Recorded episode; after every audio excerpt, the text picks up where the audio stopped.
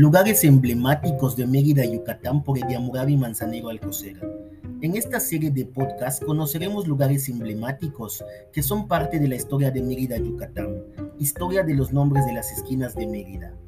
Probablemente buscando algún sitio, preguntando a los locales o simplemente observando las calles de Mérida, habrás notado que algunas están nombradas con números, y otras se identifican con nombres de personajes célebres, como el Paseo de Montejo. Otras más, como en los cruces del centro histórico y zonas aledañas, están nombradas con apodos o nombres que son referencia para los locales y visitantes. Detrás de cada uno de esos nombres hay una historia, una leyenda, anécdota o referencia, haciendo del primer cuadro de la ciudad sobre todo un lienzo vivo en el que se continúa contando y haciendo historia. Hoy se pueden reconocer las esquinas más famosas del centro histórico porque se han ubicado placas haciendo alusión al nombre de la esquina.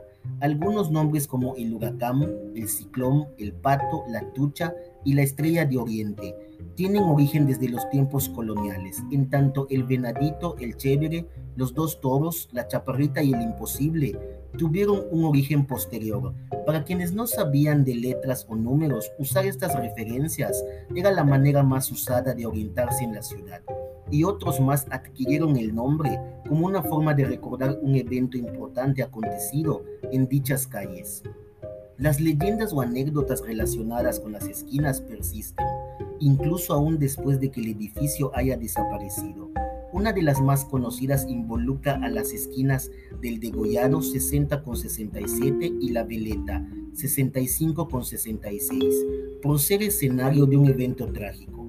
Un barbero, quien tenía su negocio en la primera esquina, terminó su vida degollándose con su cuchillo de afeitar al no ser correspondido por una dama que vivía en la segunda esquina.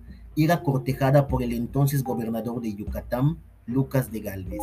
La historia del elefante 46 por 65 se debe a que el dueño de una vieja casona se le ocurrió colocar en la azotea un paquidermo metálico, el monifato 65 por 42, monolito de piedra con la figura del rey Fernando VII de España, que cuentan que es una burla para el soberano.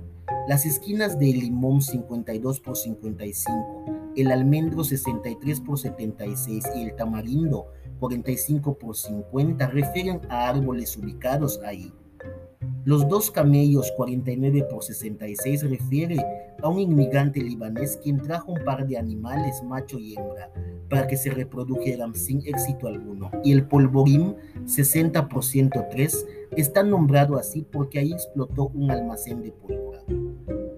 Fuentes de referencia, una historia en cada esquina por Violeta Cantarel, sitio web Yucatán Today, información del Ayuntamiento de Mérida y el portal Mérida Yucatán, información consultada el 6 de septiembre de 2022.